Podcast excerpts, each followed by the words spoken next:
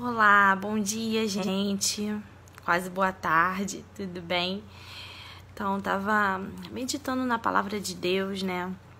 E esses dias tenho sido muito confrontada pelo Espírito Santo e estudando a palavra ali em Lucas, capítulo 6, no versículo 27 e 28, fala que nós temos que amar os nossos inimigos, né? É, fazer o bem para aqueles que nos odeiam, abençoar aqueles que nos amaldiçoam e orar por aqueles que nos caluniam, né?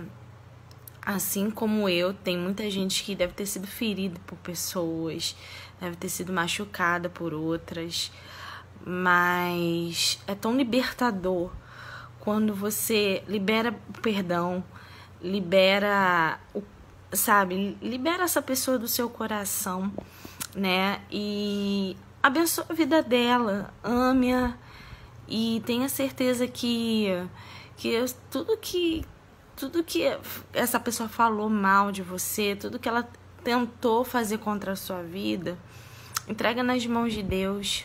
Deus ele ama a justiça e ele pratica a verdade, né? E não retenha ninguém no seu coração. Essa é a palavra que vem no meu coração.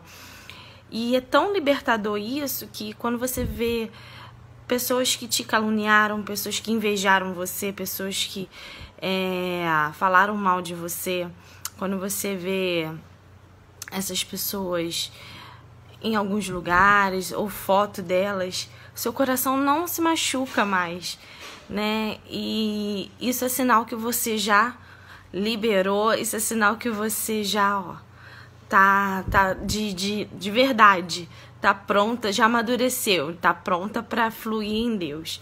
Ah, esse é o recado que eu tenho para vocês nessa manhã. beijo no coração, que o Senhor te abençoe muitíssimo.